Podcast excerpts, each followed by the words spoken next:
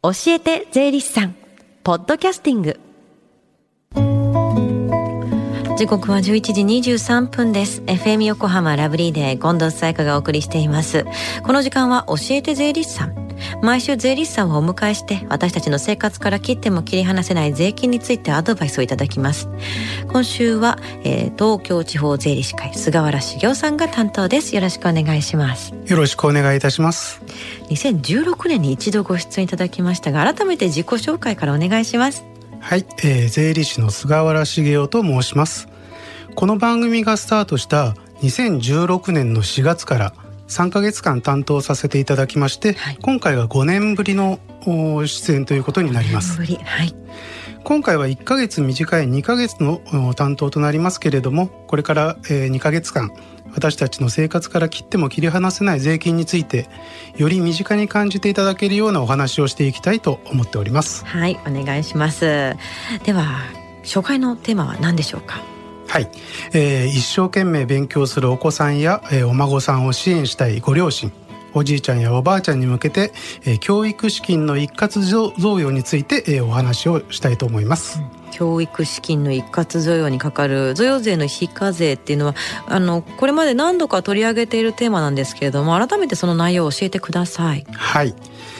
30歳未満の子や孫の教育資金に充てるために、えー、父母や祖父母が、えー、教育資金を一括して贈与した場合には子や孫1人当たり1500万円まで非課税とされる制度です。ただし学校以外の場合には500万円が限度とされています。はい、この場合には学校とそれ以外と合わせて1500万円ということになっています。適用期間ですけれども、えー、令和5年3月31日までとされています。うん。ではまずあの非課税とされる限度額なんですけれども例えばお孫さんがおじいちゃんから1500万円もらっておばあちゃんから1500万円もらったそれぞれ贈与を受けた場合っていうのはあの非課税限度額は3000万円になるんですか？いええー、非課税の限度額は受贈者、うん、つまり贈与を受けた側で判定します。祖父及び祖母のそれぞれから1500万円ずつ合計で3000万円を贈与により取得した場合であってもこの特例の対象は1500万円が限度となります。教育資金の贈与ということなんですけれどもこの場合の教育資金っていうのはどういったものを言うんですか？はい、えー、入学金や授業料入園料や、えー、保育料施設設備費または入学試験の検定料学用品費、えー、修学旅行費学校給食費など、えー、学校等における教育に伴って必要な費用とされています、うん、またこれ以外にも通学定期券代や留学の渡航費なども含まれることになります。はい。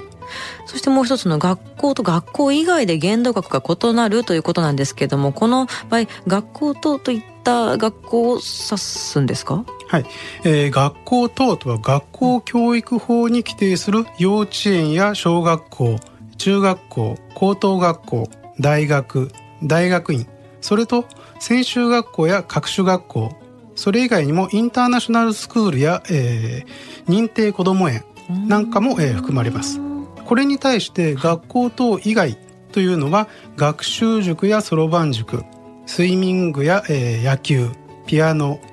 絵画などの、えー、お稽古関係とされています。なるほど。警告権がそれ以外なんですね、はい、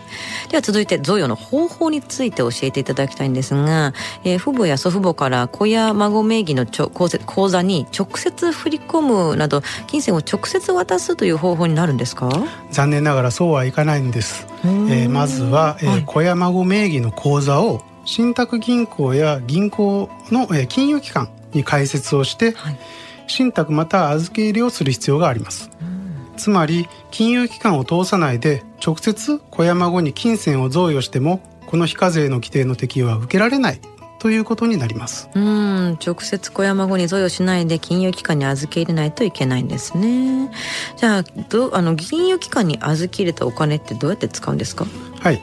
えー、対象となる教育費を支払った場合には教育資金口座を開設した時に選択した教育資金口座の払い出し方法に応じて領収書などを、えー、支払ったことを証明する書類などを金融機関の営業所等に、えー、提出する必要があります、うん、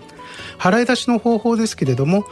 教育資金を支払った後にその実際に支払った金額を口座から払い出す方法とそれ以外の2種類がございまして、それぞれに提出期限が定められています。詳しくは各金融機関の営業所等にお問い合わせいただければと思います。うん。この制度を受けるにあたって他に注意すべきポイントってありますか？そうですね、えー、教育っていう観点からするといくつになっても勉強というものは必要なんですけれども残念ながらそうはいかないで、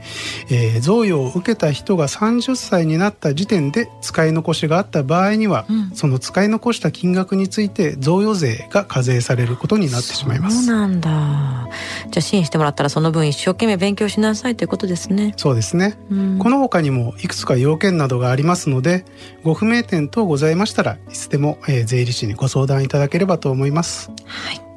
そして最後に聞き逃した、もう一度聞きたいという方、このコーナーはポッドキャスティングでもお聞きいただけます。FM 横浜のホームページ、または iTunes ストアから無料ダウンロードできますので、ぜひポッドキャスティングでも聞いてみてください。番組の SNS にもリンクを貼っておきます。この時間は税金について学ぶ教えて税理士さん。今日のお話は教育資金の一括贈与についてでした。菅原さんありがとうございました。ありがとうございました。Deep inside your ears still lingers on the fading sound of footsteps so clear to hear whenever I find you with empty beer bottles in your hand. I see someone four years old staring back at me.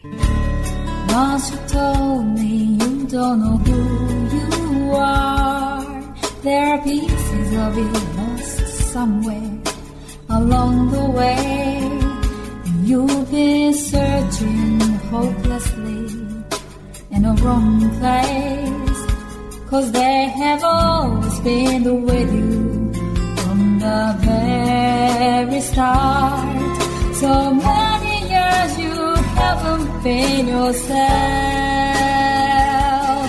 For many years you've struggled with your own shadow. And now you slowly getting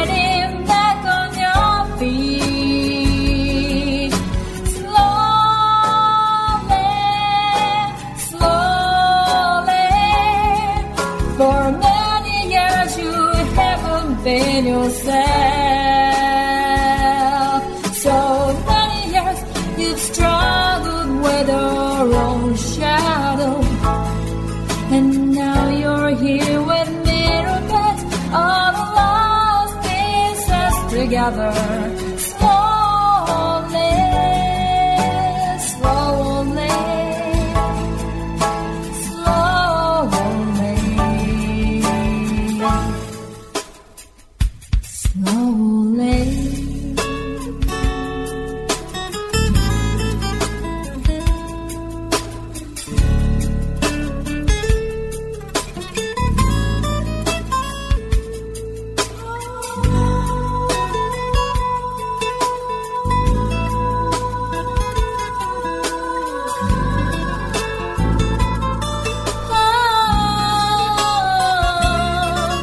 Oh.